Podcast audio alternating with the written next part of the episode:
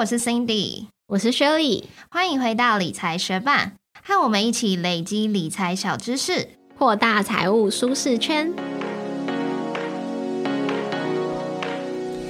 上一集节目当中，我们介绍了 ETF 是什么，新手入门必懂的 ETF 介绍类型跟优缺点。那今天的这一集节目，我们要来谈谈怎么用 ETF 来做资产配置。你可能会想说，为什么要做资产配置呢？如果有一档好的标的，我把资金百分之百重压在上面，报酬率就可以超高，不是很好吗？但是实际上，你的心情可能就会随着这一档标的的报酬高低开始起起伏伏。晚上甚至不能好好的睡觉。那资产配置就是把你的投资资金依据你自己承受风险的程度，按照比例分配到不同的金融资产上，让这个资产组合可以长期稳健的帮你获取报酬。那今天这期节目，我们就要来了解什么是资产配置，关于资产配置的迷思有哪一些，资产配置有什么好处，该怎么做简单的股债资产配置。如果你对于使用资产配置来降低自己的投资，资组合波动性有兴趣，就欢迎你继续听下去喽。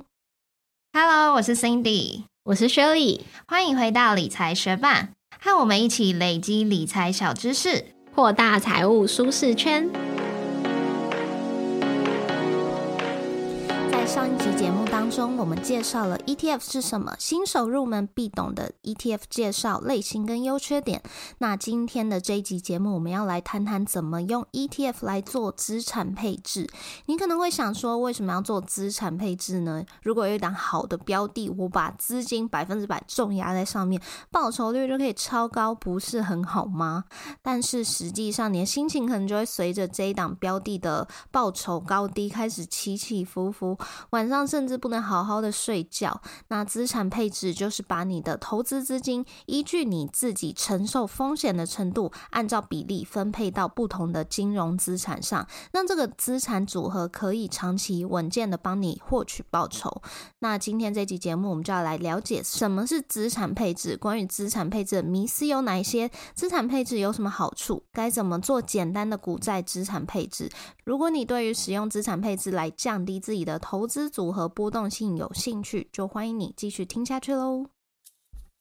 首先，我们先来简单的介绍一下什么是资产配置。资产配置呢，就是按照投资人的风险承受能力、目标、投资时间长度这几个因素来调整投资组合中每项资产的比例，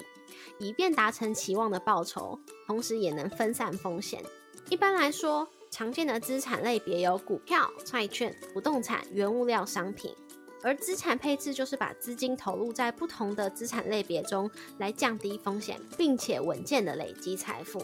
那什么人会不需要资产配置呢？首先就是选股神人，因为选股能力很强嘛，集中投资反而可以将报酬最大化。再来就是买了就放着不看的人。长期看，因为长期看来股市的报酬是最高的。如果不会因为股市的波动性而被砍在阿呆股，因为心情不会受到报酬的高低起伏波动，也就不一定会需要，也就不一定会需要很多人的资产配置喽。再来就是。不太会需要临时动用到这笔资金的人，如果你会临时需要动用到你的投资资金，没有资产配置的话，在你需要动用到这笔资金的时候，如果它刚好是位于低点，那你就会需要赔钱卖掉来赎回资金，其实就会造成你很大的损失。但是大部分的投资人既不是选股神人，也很少买了股票就可以放着不看好几十年，或者是这笔资金都可以当做不存在一样。因此，透过资产配置来降低风险，让你可以每天晚上安心睡觉，应该是比较适当的做法哦。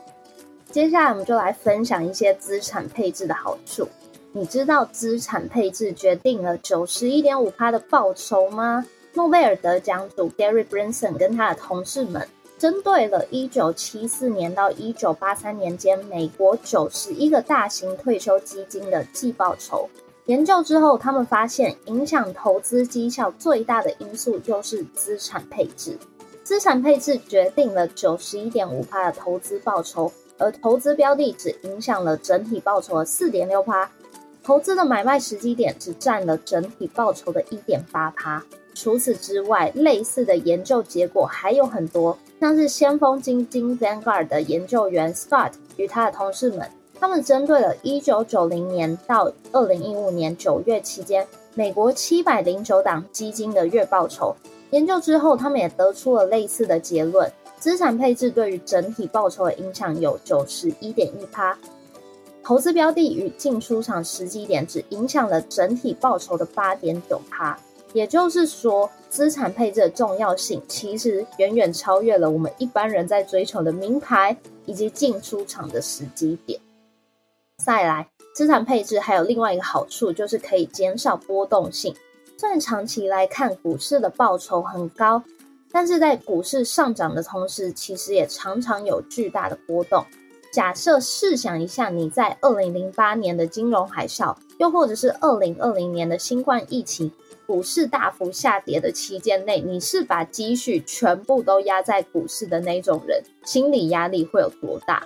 但是如果你是把五十趴的投资资金换成波动性比较小的资产，像是债券，报酬虽然不会像一百趴投入股市来得多，可是，在遇到股市大跌、黑天鹅事件的时候，心情可以比较稳定。那我们直接透过实际的例子来看看资产配置对于投资组合的波动性到底会有怎样的影响。在我们的部落格文字稿上面有一张图，是二零零三年到二零二二年五月之间，我们按照股债比不同的三种资产配置的状况来做比较。第一种状况是持有一百趴的美国股市大盘 ETF BTI，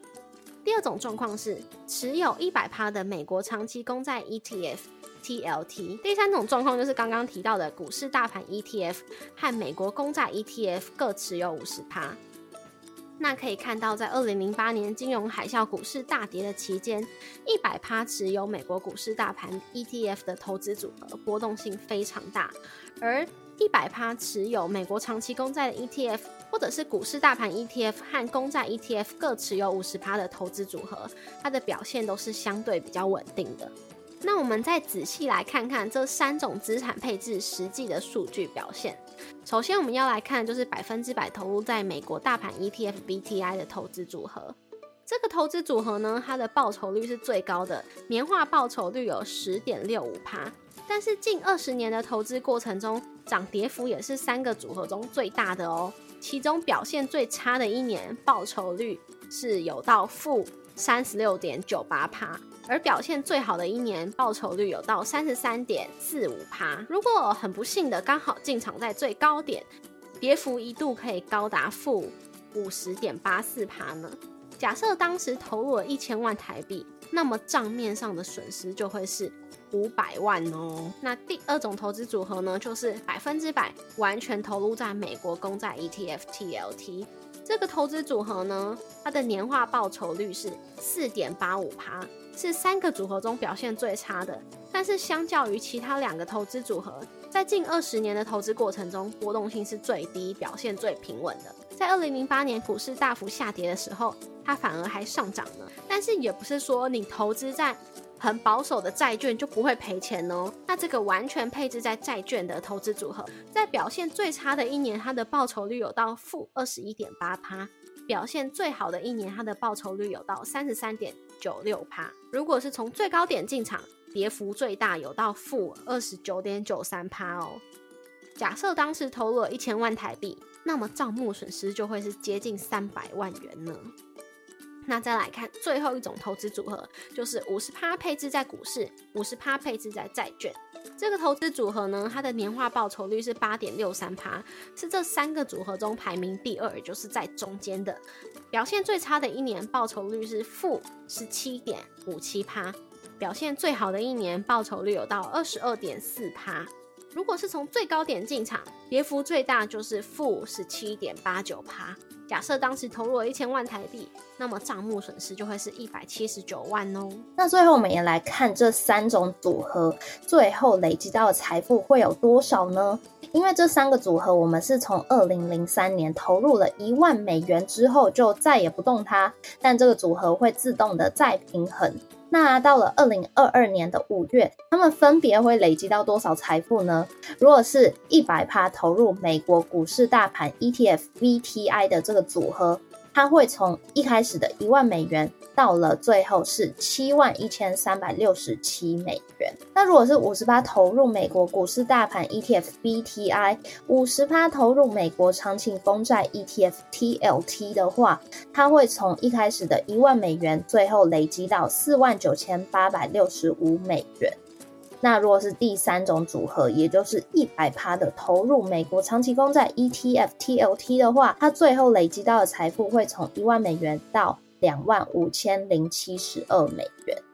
我们也可以来比较这三个组合的夏普率 Sharp Ratio。我们在 Podcast 第七十集当中有介绍过夏普率这个指标，它是可以同时衡量报酬跟风险后。综合的绩效表现，讲的简单一点，下普率有点像是 CP 值的概念。当你的标的，当这档标的下普率越高，就代表在考虑过风险的情况下，可以创造出越高的获利。也就是 CP 值较高。那我们从部落格上的这张图表可以看到，这三种组合当中，五十趴美国大盘 ETF，五十趴美国长期公债 ETF 的这个投资组合，它的夏普率是零点八七，高过于一百趴投入美国大盘 ETF 的夏普率零点六八，也大于一百趴投入美国长期公债 ETF 的夏普率零点三四。也就是说，光是这样五十趴股、五十趴债这种简单的资产配置，也可以让你在承担波动时能够得到的预期报酬更高哦。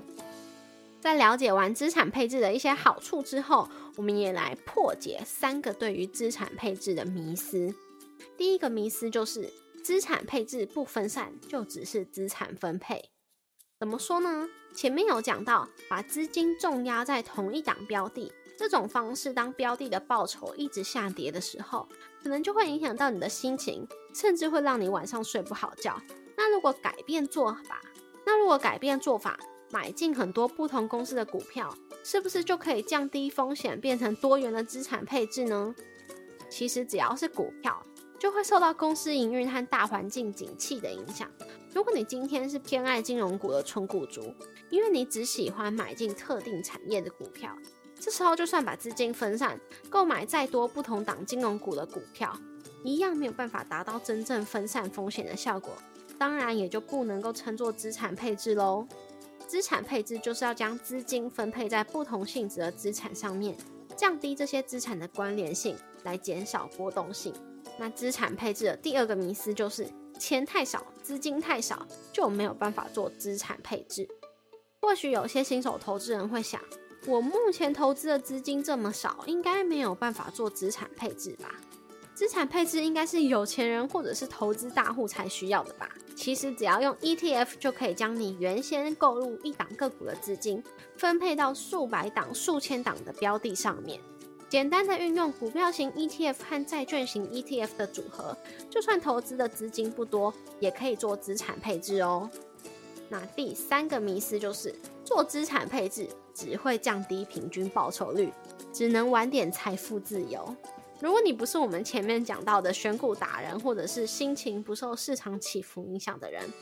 不做资产配置，你就有可能会在股市大跌的时候黯然离场。这样子不但财富没有成长，甚至还会倒退路。回想一下我们刚刚举例的一百趴配置在美国大盘 ETF，然后高点入场的例子。最差的时候是赔掉将近五十趴的资产。问问你自己，如果没有做资产配置的话，那个时候你还撑得住吗？因此，做资产配置虽然不会让你用最快的速度达成财富目标，但至少可以让你稳健的累积财富。那在我们了解完资产配置的好处跟它的迷思之后，如果你想要开始做资产配置的话，该要怎么做呢？应该要怎么做呢？其实最简单的做法就是用股票 ETF 加上债券 ETF 来达成平衡风险、稳健报酬的组合。因为债券跟股票的相关性低，甚至有时候在股票市场大跌时，许多资金会涌进债券市场，让债券的价格上涨。股票加上债券 ETF 的资产配置，就可以达到互补的效果，帮助你达到稳健的报酬。那最常见、最简单的方式，就是可以用你的年龄来决定股债配置的比例。只要用一百减去你现在的年纪。就可以决定股票的占比有多少。假设你现在是三十岁好了，你就可以用一百减掉三十，取十位数的七来做计算。那股债配置的比例就是股票七十趴，债券三十趴。那在我们第六十六集 Podcast 的节目，我们有介绍。我毕业五年用 ETF 赚到四百万的这本书，书中作者也有分享了，按照年龄跟个性，可以分成下面几种不同的股债配置。假设是完全不知道资产配置的投资人，你当然就可以选择一百趴的股票。那如果是已经知道资产配置，然后是刚出社会新鲜人，好了，你可以用八十趴股票加上二十趴债券。那如果你是即将要步入中年的族群，可以用六十趴的股票再加上四十趴的债券。但如果你只想简单，不要太复杂，你就用五十趴的股票加上五十趴的债券也可以。那如果你是即将要退休的投资人，可以用四十趴的股票加上六十趴的债券。但如果你很保守，是只想要稳定的投资人，你可以用二十趴的股票加上八十趴的债券。那在这边这本书的作者他推荐的资产配置组合已经是非常简单的方式，但是你还是要按照你的职业啊、你的收入、你的年纪、你的个性，可不可以承担高风险，还是你是属于保守型的投资人？这些都是你在做资产配置时应该要考虑进去的因素。那书中有举了几个别的例子，按照呃可能职业呀或者是年纪、个性不同的因素，建议应该要配置的投资组合。假设你是一个三十岁而且是很谨慎的单身汉，你可以从最保守的二十帕股票加上八十帕债券的这样的方式开始投资。那如果你跟你的伴侣是收入不太稳定，四十岁的双薪家庭好了，因为收入不太稳定，所以可能需要有十趴的短期投资搭配五十趴的股票，加上四十趴的债券。但如果你是个性积极，而且是在享受退休生活的六十岁夫妻，可以考虑用五十趴的股票加上五十趴的债券，期待能够有高一点的长期报酬来留钱给你的子孙们哦。那如果你已经依照自己的条件决定好资产配置的比例，并且开始投资，不过随着时间流逝，每项资产的价格当然也会有涨有跌，原先设定好的资产配置比例也会逐渐失衡。假设今天我一开始理想的资产配置比例是股债比五比五，因此我买进五十趴的股票 ETF VTI 跟五十趴的债券 ETF TLT。假设经过一段时间之后，VTI 上涨三十趴。TLT 上涨十趴，那我的资产配置比例就会变成五十四比四十六，渐渐偏离我原先设定的五十比五十。如果一项资产的比例相较预期来得高，那也代表我们在这项资产上面承担的风险高过预期。再平衡呢，就是卖出高于原先设定比例的资产，来加码在低于比例的资产上，让资产配置的比例回归到原始的设定，帮助投资。帮助投资组合控制风险。假设以股债 ETF 作为资产配置，在股市大涨的时候就可以卖掉股票来获利了结，把这些资金投入债券 ETF，以便回复一开始的资产配置比例。以刚刚的例子来说，就是卖出上涨幅度比较大的 BTI，买进上涨幅度比较小的 TLT。那如果遇到股票债券双跌的情况呢？那就是卖出跌的少的资产。加码在跌得多的资产上，这样一来，除了有助于控制风险之外，另外一项好处就是等到市场反转的时候。波动幅度比较高的资产有机会得到更大的上涨幅度。那我们重新举上面提到过的资产配置可以减少波动性的例子，来看看你持有五十趴美国大盘 ETF BTI 以及五十趴美国长期公债 ETF TLT，这样子初始设定为股票 ETF 五十趴以及债券 ETF 五十趴的资产配置，它每年有做再平衡以及没有做再平衡的比较会是如何？那我们一样是从二零。零三年，在这两个组合中放入一万美元之后，就不再增加新的资金。来看看到了二零二二年五月的时候，有做再平衡组合，以及没有做再平衡的组合，它们的变化是如何？那这些图表都有放在我们的部落格文字稿中。如果你有兴趣的话，可以点开我们的部落格文字稿，直接边听边看哦。那我们就来看看每年有做再平衡的这个资产配置它的图。虽然在二零零八年之前，这样子股债比为五十比五十的资产配置，它的绩效其实都输给我们直接一百趴投入股票 ETF 的 VTI。但是碰到了二零零八年或是二零二零年股灾的时候，你就可以明显的发现，哎，这样子五十比五十股债比的资产配置，它的跌幅是比较小的哦。甚至在二零零八年股灾的时候，你有在做再平衡。这样子五十比五十股债比的资产配置，它的绩效甚至长达四年多，是超越你一百趴投入股票 ETF VTI 的。所以，如果你要在股灾后退出投资市场，你其实还是可以安心的离场。那再往下看到下面的这一张图，可以发现，你不做再平衡的资产配置，只有在二零零八年股灾的时候，绩效有超越一百趴投入股票 ETF 的 VTI 这个资产配置的组合，但是也只有维持一年多，后续绩效都是大部分时间输给大盘的。那也可以从。部落格上面一张五十趴 VTI 五十趴 TOT 的这个资产配置比例图，去发现，如果你没有在做再平衡的话，原先五十比五十的比例。到了二零二二年，股票 ETF BTI 它原先五十趴的比例会上涨，变成高达七十二点四三趴。但是五十趴的债券 ETF TLT 它的比例会从五十趴下跌变成二十七点五七趴。这也代表你原先的投资组合。这也代表你的投资组合风险已经远远超越你当初五十比五十这样股债比的预期了。所以从上面的比较，我们可以发现，如果你的资产配置没有固定再平衡的话，就会因为市场的涨跌导致你的资产配置比例整个失衡。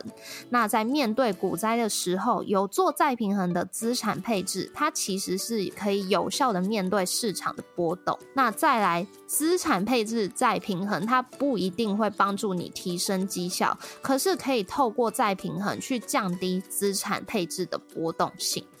那多久要执行一次再平衡呢？因为买卖的时候会产生交易手续费，所以通常不建议频繁的去执行再平衡，也不用刻意调整到跟原先的比例一模一样，只要维持差不多的比例就好了。而且当投资的心理素质不够强大的时候，你越频繁的去检查自己的投资组合，就越容易受到市场情绪以及短期的涨幅影响心情。因此，我们推荐两个再平衡的时机点。第一，就是当某个部位的资产偏离预期太多的时候，就是一个再平衡的好时机。通常会建议，当某个部位的资产偏离超过五趴的时候，就可以考虑执行再平衡。那另外一个更简单的方法，就是以固定的周期执行一次再平衡，可以是一季、半年或者是一年。一年一次的话，可以固定在年末，顺便检视一年的投资策略、资产涨跌。那 Vanguard 他们其实也做过一个实验，他们假设所有的债券利息以及股票股息都有做再投资，计算从一九二六年到二零一四年间的投资组合的变化，也可以从下面这一张我们布洛格文字稿上面的图表中看到，当资产偏离比例低的时候，你就执行再平衡；还有你太频繁去执行再平衡，都会让交易的次数过多。所以 Vanguard 相信。其实只要一年一次检视你的投资组合需不需要做再平衡，如果在那个时间点你的资产偏离度有五趴到十趴，你再去做再平衡，通常就可以维持跟最初投资组合一样的风险喽。今天这集节目是我们二零二二 ETF 系列的第二集，今天介绍了什么是资产配置，资产配置的好处与迷思，还有为什么要做资产配置再平衡。下一集会介绍投资 ETF 一定要注意的三件事，记得要回来收听哦。谢谢你在忙碌的生活中愿意拨出时间来和我们一起学习。在这边也诚挚的邀请你在 Apple Podcast 和 Spotify 上面帮我们打星留言，让这个节目被更多人听见。同时，也欢迎你到 Instagram 搜寻理财学伴，找到我们来跟我们聊一聊。如果你也愿意支持我们，继续把理财学伴做得更好，让这个节目被更多人听见，欢迎你分享理财学伴给身边也想一起学习投资理财的朋友哦。我们的网站上会有文字版的整理，如果想要收藏或是回顾，也欢迎你上去看看。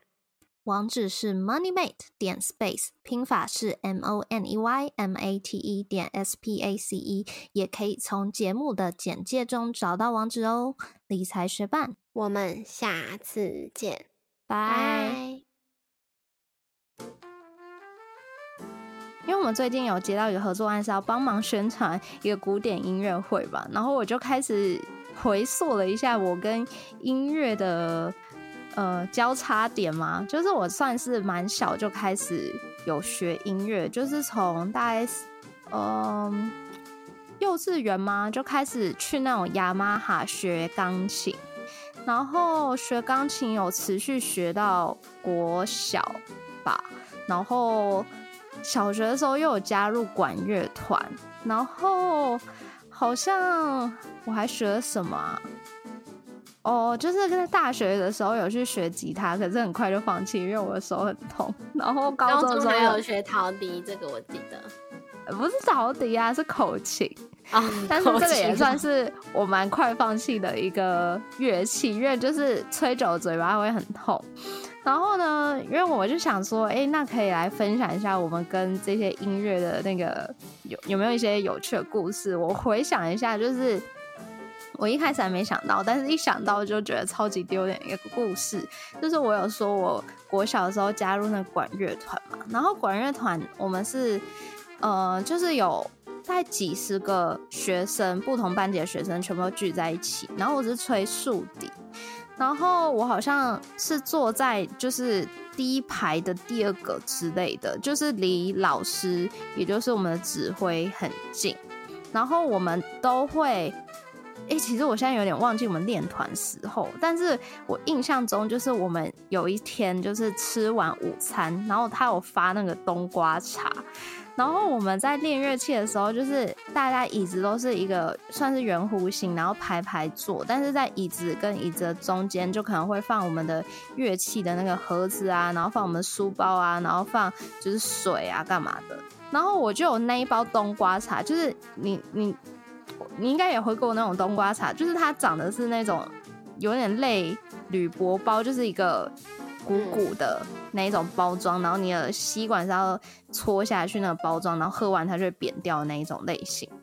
然后那一天我就喝，我不知道为什么喝了，我就给它呛到。然后我一开始我就想要憋住，就是你可以听到大家都还在演奏的过程中，因为有时候就是你演奏，然后不是。呃，大家一起演奏，可是不是你的部分的时候，或者是你知道，哎，还有好几个小节，你才会轮到你的时候，你就可以喝水或稍微休息一下嘛。然后我就是在那种空档喝了一口冬瓜茶之后就被呛到，所以我就很极力的想要在就是到我的部分之前，赶快把那个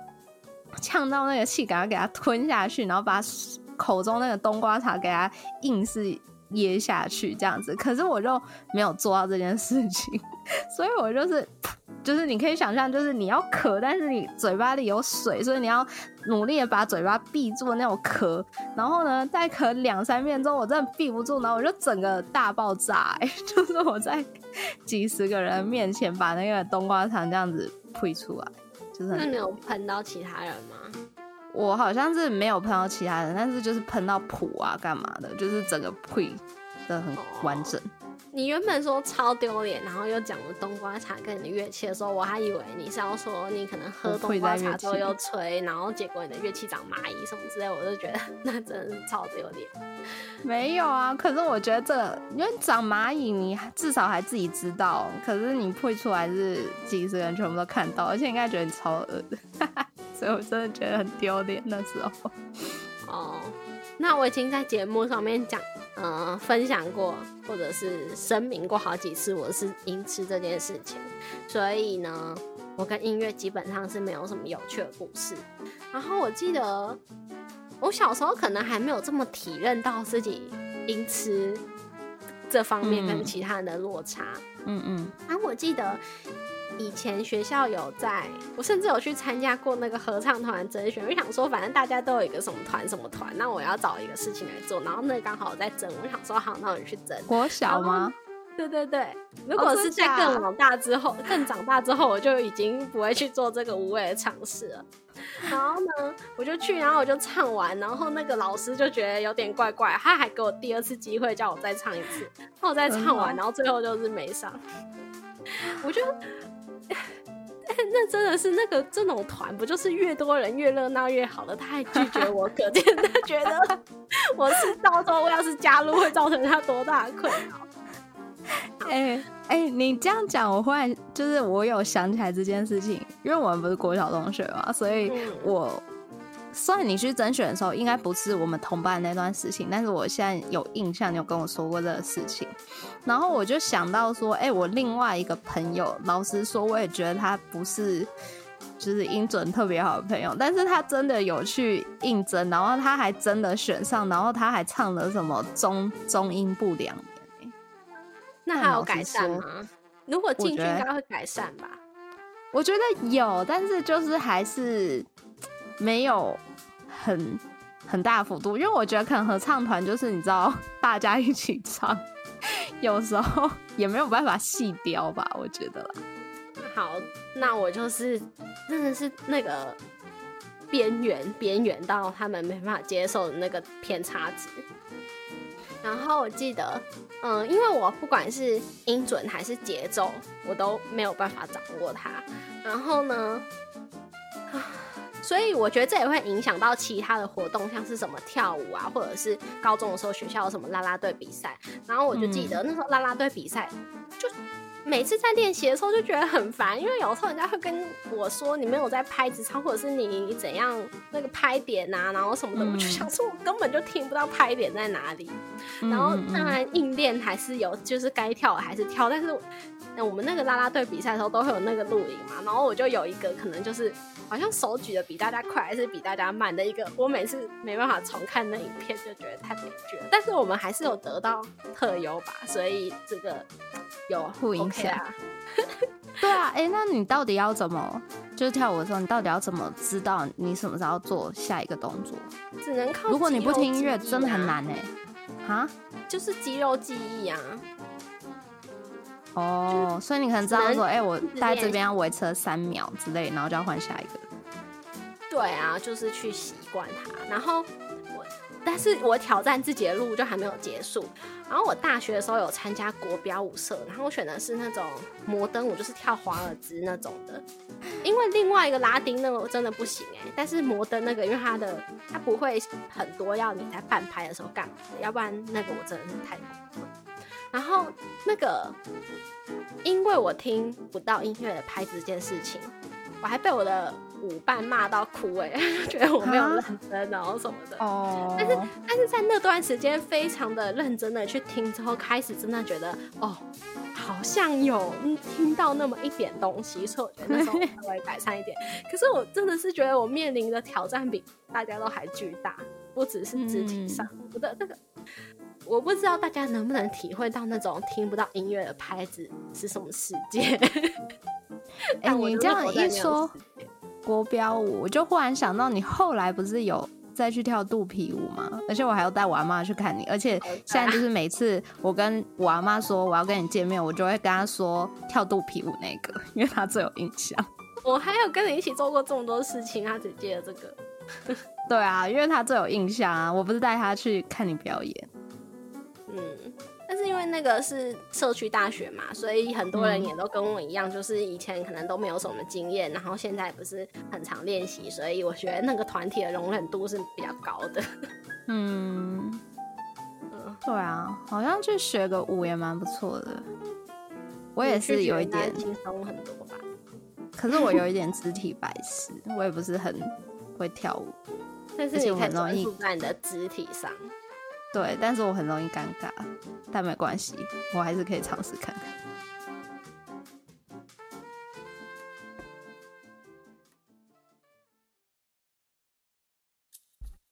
首先，我们先来简单的介绍一下什么是资产配置。资产配置呢，就是按照投资人的风险承受能力、目标、投资时间长度这几个因素来调整投资组合中每项资产的比例，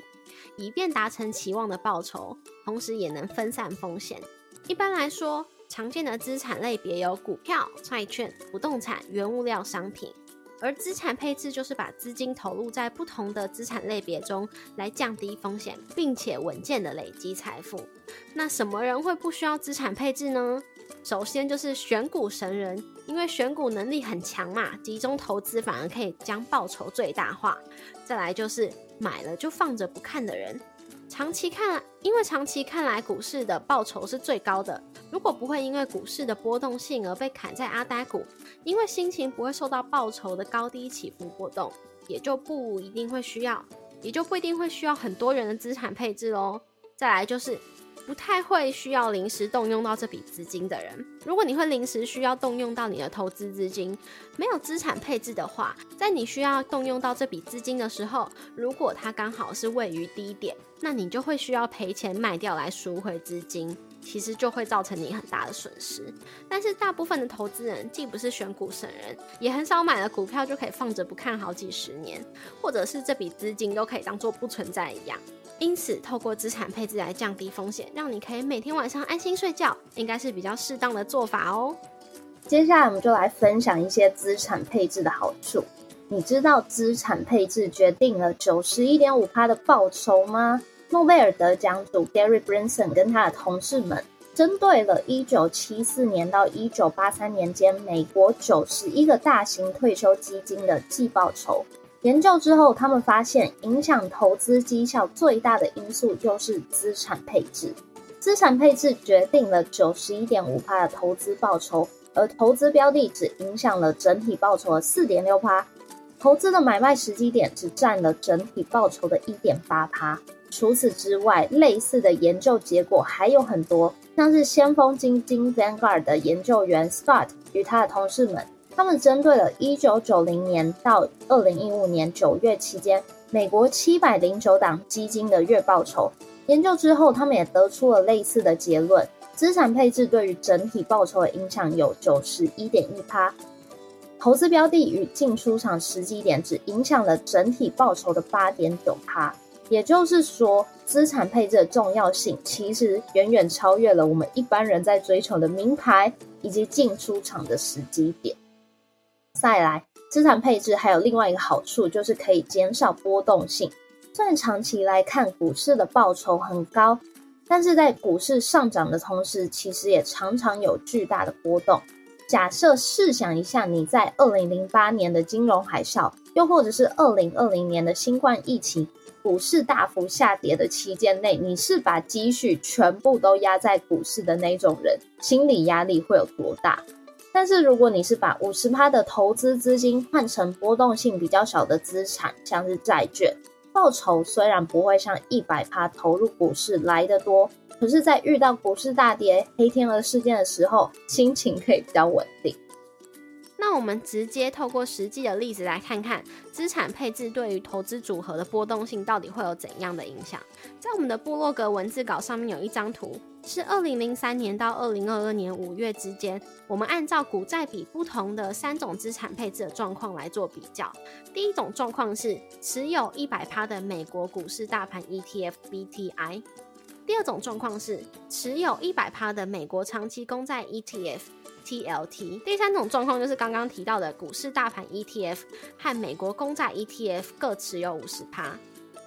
那可以看到，在二零零八年金融海啸股市大跌的期间，一百趴持有美国股市大盘 ETF 的投资组合波动性非常大，而一百趴持有美国长期公债的 ETF 或者是股市大盘 ETF 和公债 ETF 各持有五十趴的投资组合，它的表现都是相对比较稳定的。那我们再仔细来看看这三种资产配置实际的数据表现。首先，我们要来看就是百分之百投入在美国大盘 ETF BTI 的投资组合。这个投资组合呢，它的报酬率是最高的，年化报酬率有十点六五趴。但是近二十年的投资过程中，涨跌幅也是三个组合中最大的哦。其中表现最差的一年，报酬率是有到负三十六点九八趴，而表现最好的一年报酬率有到三十三点四五趴。如果很不幸的刚好进场在最高点，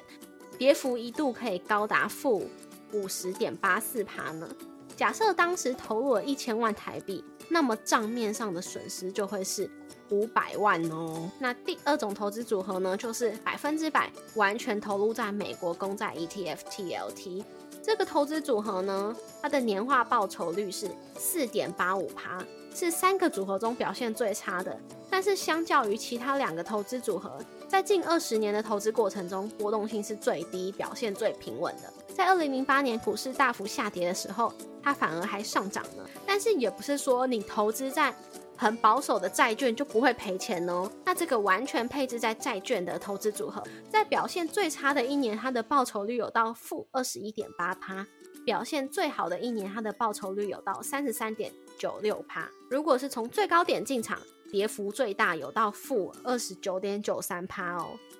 假设当时投入了一千万台币，那么账目损失就会是接近三百万元呢。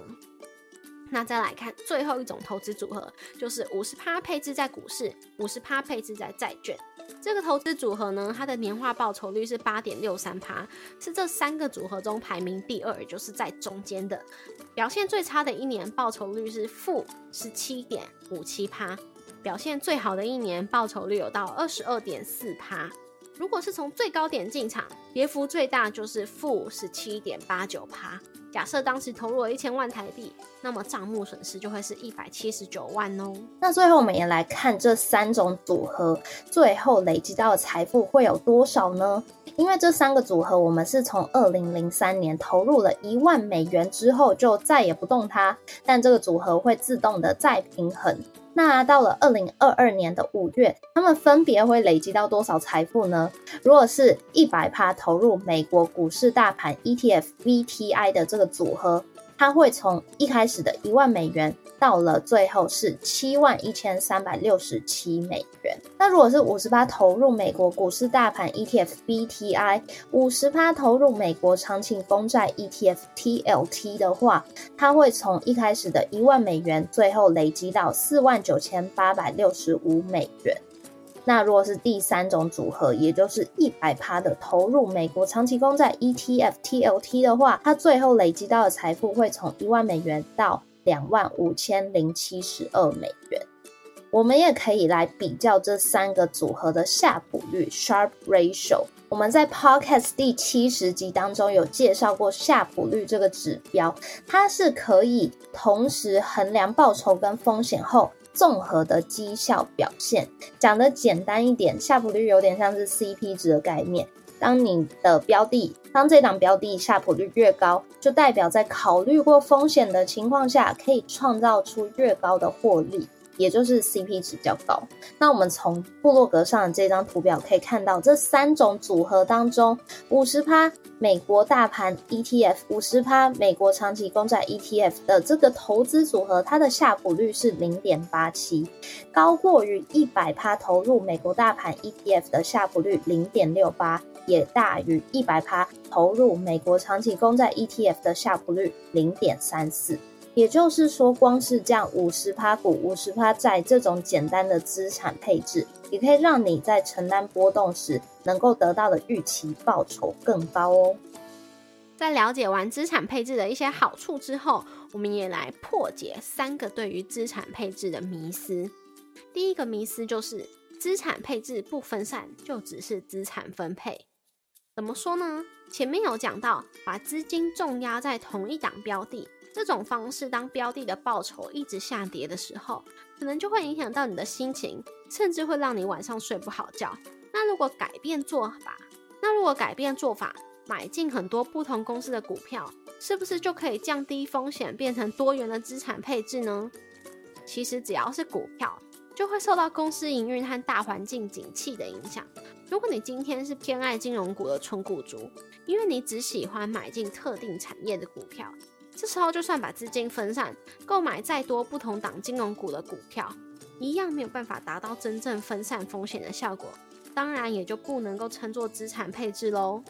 资产配置就是要将资金分配在不同性质的资产上面，降低这些资产的关联性，来减少波动性。那资产配置的第二个迷思就是钱太少，资金太少就没有办法做资产配置。或许有些新手投资人会想，我目前投资的资金这么少，应该没有办法做资产配置吧？资产配置应该是有钱人或者是投资大户才需要的吧？其实只要用 ETF 就可以将你原先购入一档个股的资金分配到数百档、数千档的标的上面，简单的运用股票型 ETF 和债券型 ETF 的组合，就算投资的资金不多，也可以做资产配置哦。那第三个迷思就是做资产配置只会降低平均报酬率，只能晚点财富自由。如果你不是我们前面讲到的选股达人，或者是心情不受市场起伏影响的人，不做资产配置，你就有可能会在股市大跌的时候黯然离场。这样子不但财富没有成长，甚至还会倒退路。回想一下我们刚刚举例的一百趴配置在美国大盘 ETF，然后高点入场的例子，最差的时候是赔掉将近五十趴的资产。问问你自己，如果没有做资产配置的话，那个时候你还撑得住吗？因此，做资产配置虽然不会让你用最快的速度达成财富目标，但至少可以让你稳健的累积财富。那在我们了解完资产配置的好处跟它的迷思之后，如果你想要开始做资产配置的话，该要怎么做呢？应该要怎么做呢？其实最简单的做法就是用股票 ETF 加上债券 ETF 来达成平衡风险、稳健报酬的组合。因为债券跟股票的相关性低，甚至有时候在股票市场大跌时，许多资金会涌进债券市场，让债券的价格上涨。股票加上债券 ETF 的资产配置，就可以达到互补的效果，帮助你达到稳健的报酬。那最常见、最简单的方式，就是可以用你的年龄来决定股债配置的比例，只要用一百减去你现在的年纪。就可以决定股票的占比有多少。假设你现在是三十岁好了，你就可以用一百减掉三十，取十位数的七来做计算。那股债配置的比例就是股票七十趴，债券三十趴。那在我们第六十六集 Podcast 的节目，我们有介绍。我毕业五年用 ETF 赚到四百万的这本书，书中作者也有分享了，按照年龄跟个性，可以分成下面几种不同的股债配置。假设是完全不知道资产配置的投资人，你当然就可以选择一百趴的股票。那如果是已经知道资产配置，然后是刚出社会新鲜人，好了，你可以用八十趴股票加上二十趴债券。那如果你是即将要步入中年的族群，可以用六十趴的股票再加上四十趴的债券。但如果你只想简单，不要太复杂，你就用五十趴的股票加上五十趴的债券也可以。那如果你是即将要退休的投资人，可以用四十趴的股票加上六十趴的债券。但如果你很保守，是只想要稳定的投资人，你可以用二十趴的股票加上八十趴的债券。那在这边这本书的作者他推荐的资产配置组合已经是非常简单的方式，但是你还是要按照你的职业啊、你的收入、你的年纪、你的个性，可不可以承担高风险，还是你是属于保守型的投资人？这些都是你在做资产配置时应该要考虑进去的因素。那书中有举了几个别的例子，按照呃可能职业呀或者是年纪、个性不同的因素，建议应该要配置的投资组合。假设你是一个三十岁而且是很谨慎的单身汉，你可以从最保守的二十帕股票加上八十帕债券的这样的方式开始投资。那如果你跟你的伴侣是收入不太稳定，四十岁的双薪家庭好了，因为收入不太稳定，所以可能需要有十趴的短期投资搭配五十趴的股票，加上四十趴的债券。但如果你是个性积极，而且是在享受退休生活的六十岁夫妻，可以考虑用五十趴的股票加上五十趴的债券，期待能够有高一点的长期报酬来留钱给你的子孙们哦。那如果你已经依照自己的条件决定好资产配置的比例，并且开始投资，不过随着时间流逝，每项资产的价格当然也会有涨有跌，原先设定好的资产配置比例也会逐渐失衡。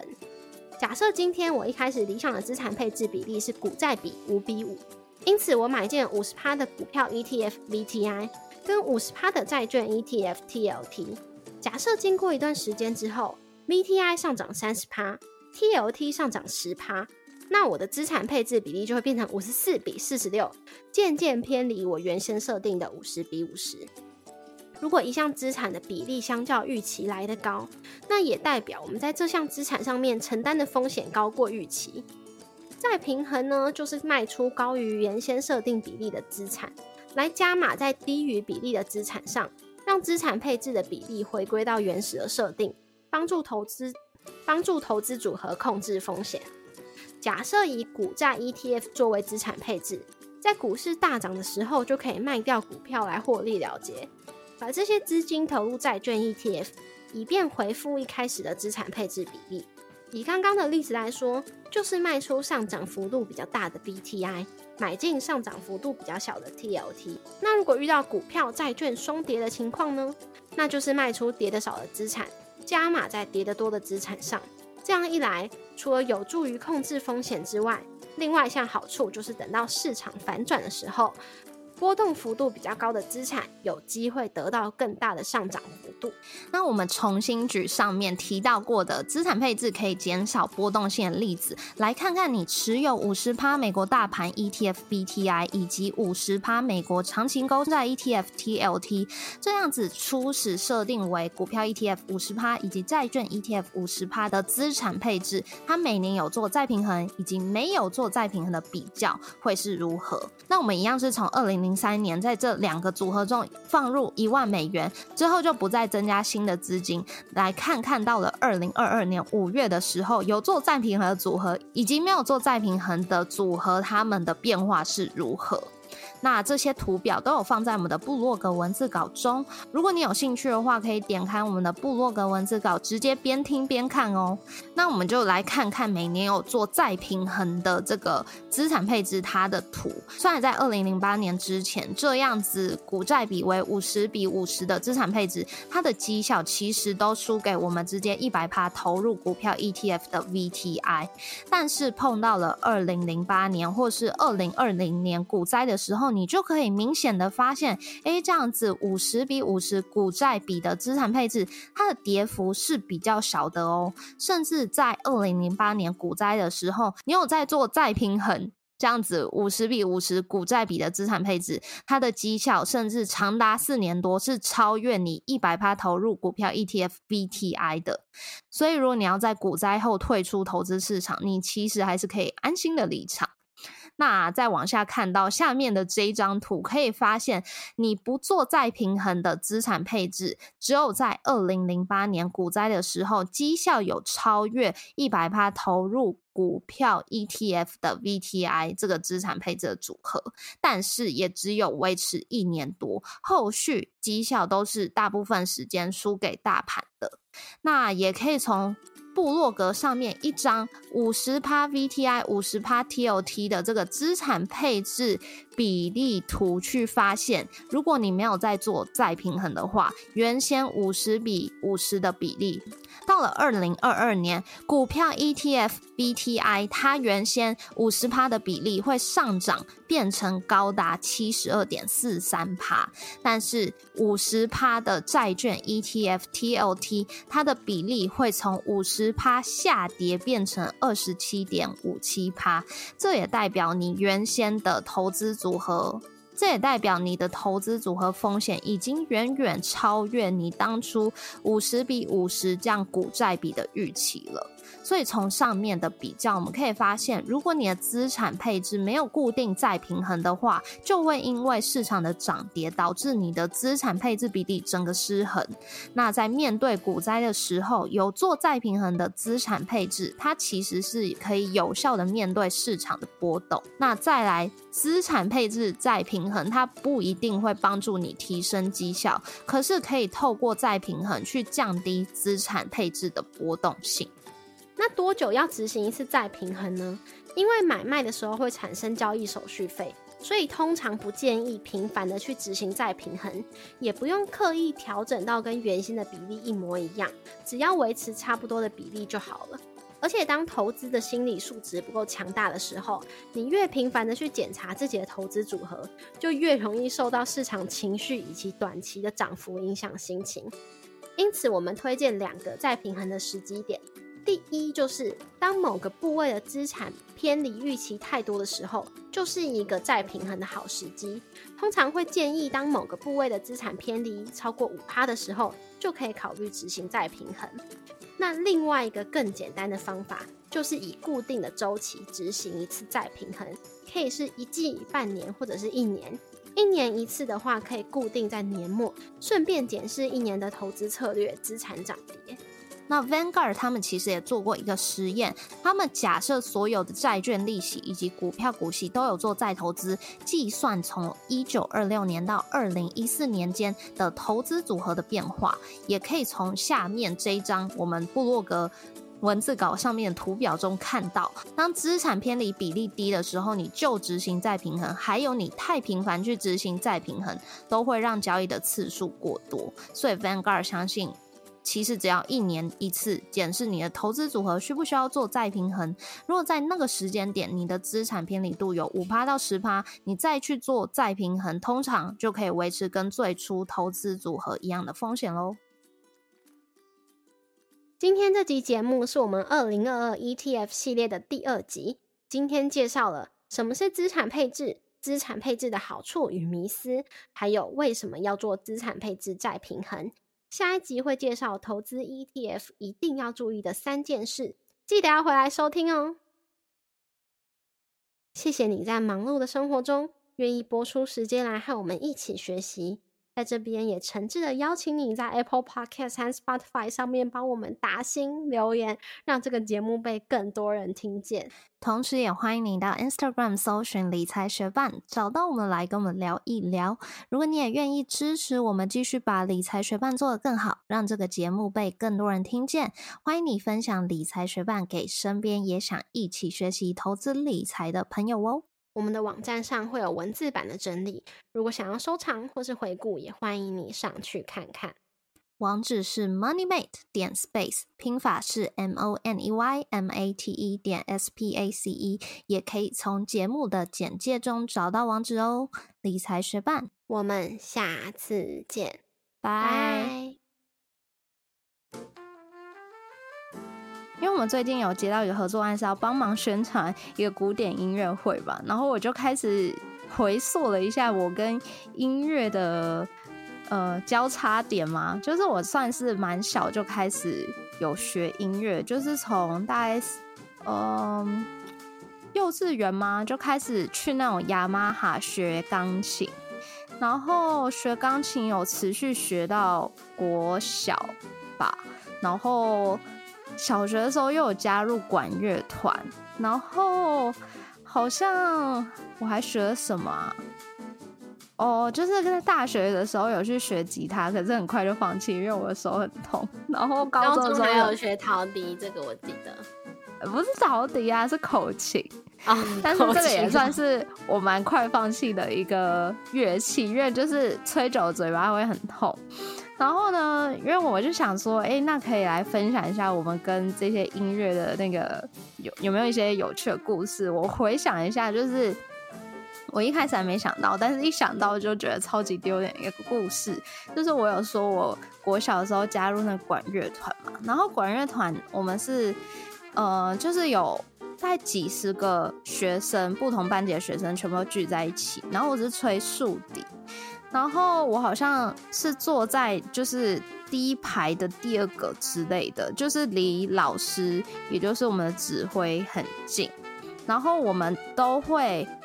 哎，其实我现在有点忘记我们练团时候，但是我印象中就是我们有一天就是吃完午餐，然后他有发那个冬瓜茶。然后我们在练乐器的时候，就是大家椅子都是一个算是圆弧形，然后排排坐，但是在椅子跟椅子的中间就可能会放我们的乐器的那个盒子啊，然后放我们的书包啊，然后放就是水啊干嘛的。然后我就有那一包冬瓜茶，就是你你你应该也喝过那种冬瓜茶，就是它长的是那种有点类铝箔包，就是一个。鼓鼓的那一种包装，然后你的吸管是要戳下去那个包装，然后喝完它就会扁掉的那一种类型。然后那一天我就喝，我不知道为什么喝了，我就给它呛到。然后我一开始我就想要憋住，就是你可以听到大家都还在演奏的过程中，因为有时候就是你演奏，然后不是。呃，大家一起演奏，可是不是你的部分的时候，或者是你知道，哎，还有好几个小节，你才会轮到你的时候，你就可以喝水或稍微休息一下嘛。然后我就是在那种空档喝了一口冬瓜茶之后就被呛到，所以我就很极力的想要在就是到我的部分之前，赶快把那个呛到那个气赶快给它吞下去，然后把口中那个冬瓜茶给它硬是噎下去这样子。可是我就没有做到这件事情，所以我就是。就是你可以想象，就是你要咳，但是你嘴巴里有水，所以你要努力的把嘴巴闭住那种咳。然后呢，再咳两三遍之后，我真的闭不住，然后我就整个大爆炸，就是我在几十个人面前把那个冬瓜糖这样子呸出来。就是那你有喷到其他人吗？我好像是没有喷到其他人，但是就是喷到谱啊，干嘛的，就是整个呸的很完整。你原本说超丢脸，然后又讲了冬瓜茶跟你的乐器的时候，我还以为你是要说你可能喝冬瓜茶之后又吹，然后结果你的乐器长蚂蚁什么之类，我就觉得那真的是超丢脸。没有啊，可是我觉得这因为长蚂蚁，你至少还自己知道，可是你配出来是几十人全部都看到，而且应该觉得你超恶的，所以我真的觉得很丢脸那时候。哦，那我已经在节目上面讲。呃，分享过或者是声明过好几次，我是音痴这件事情，所以呢，我跟音乐基本上是没有什么有趣的故事。然后我记得我小时候可能还没有这么体认到自己音痴这方面跟其他人的落差。嗯嗯，啊，我记得。以前学校有在，我甚至有去参加过那个合唱团甄选。我想说，反正大家都有一个什么团什么团，那我要找一个事情来做。然后那刚好我在争，我想说好，那我去争。国小吗？对对对。如果是在更老大之后，更长大之后，我就已经不会去做这个无谓的尝试了。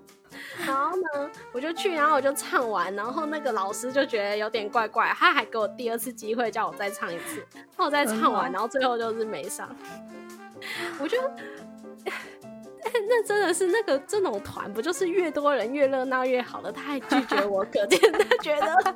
我是到时候我要是加入会造成他多大的困扰。哎哎，你这样讲，我忽然就是我有想起来这件事情，因为我们不是国小同学嘛，所以我。虽然你去甄选的时候，应该不是我们同班那段事情，但是我现在有印象，你有跟我说过这个事情。然后我就想到说，哎，我另外一个朋友，老实说，我也觉得他不是就是音准特别好的朋友，但是他真的有去应征，然后他还真的选上，然后他还唱了什么中中音不良。那还有改善吗？如果进去应该会改善吧？我觉得有，但是就是还是。没有很很大幅度，因为我觉得可能合唱团就是你知道大家一起唱，有时候也没有办法细雕吧，我觉得啦。好，那我就是真的是那个边缘边缘到他们没办法接受的那个偏差值。然后我记得，嗯，因为我不管是音准还是节奏，我都没有办法掌握它。然后呢？所以我觉得这也会影响到其他的活动，像是什么跳舞啊，或者是高中的时候学校有什么啦啦队比赛。然后我就记得那时候啦啦队比赛，就每次在练习的时候就觉得很烦，因为有时候人家会跟我说你没有在拍子唱，或者是你怎样那个拍点啊，然后什么的，我就想说我根本就听不到拍点在哪里。然后当然硬练还是有，就是该跳还是跳，但是。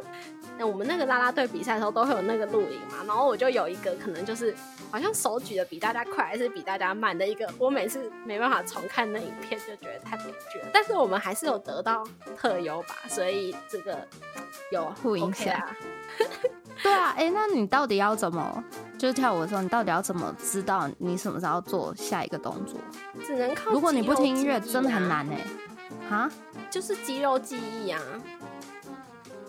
哦，所以你可能知道说，哎，我在这边要维持三秒之类，然后就要换下一个。对啊，就是去习惯它。然后我，但是我挑战自己的路就还没有结束。然后我大学的时候有参加国标舞社，然后我选的是那种摩登舞，就是跳华尔兹那种的。因为另外一个拉丁那个我真的不行哎，但是摩登那个，因为它的它不会很多要你在半拍的时候干嘛的，要不然那个我真的是太痛然后那个，因为我听不到音乐的拍子这件事情，我还被我的舞伴骂到哭哎，觉得我没有认真然后什么的。哦。但是但是在那段时间，非常的认真的去听之后，开始真的觉得哦，好像有听到那么一点东西，所以我觉得那时候稍微改善一点。可是我真的是觉得我面临的挑战比大家都还巨大，不只是肢体上，我的那个。我不知道大家能不能体会到那种听不到音乐的拍子是什么世界。哎，你这样一说国标舞，我就忽然想到，你后来不是有再去跳肚皮舞吗？而且我还要带我阿妈去看你，而且现在就是每次我跟我阿妈说我要跟你见面，我就会跟她说跳肚皮舞那个，因为她最有印象。我还有跟你一起做过这么多事情，她只记得这个。对啊，因为她最有印象啊。我不是带她去看你表演。嗯，但是因为那个是社区大学嘛，所以很多人也都跟我一样，就是以前可能都没有什么经验，然后现在不是很常练习，所以我觉得那个团体的容忍度是比较高的。嗯，对啊，好像去学个舞也蛮不错的。我也是有一点轻松很多吧，可是我有一点肢体白痴，我也不是很会跳舞，但是你很容易在你的肢体上。对，但是我很容易尴尬，但没关系，我还是可以尝试看看。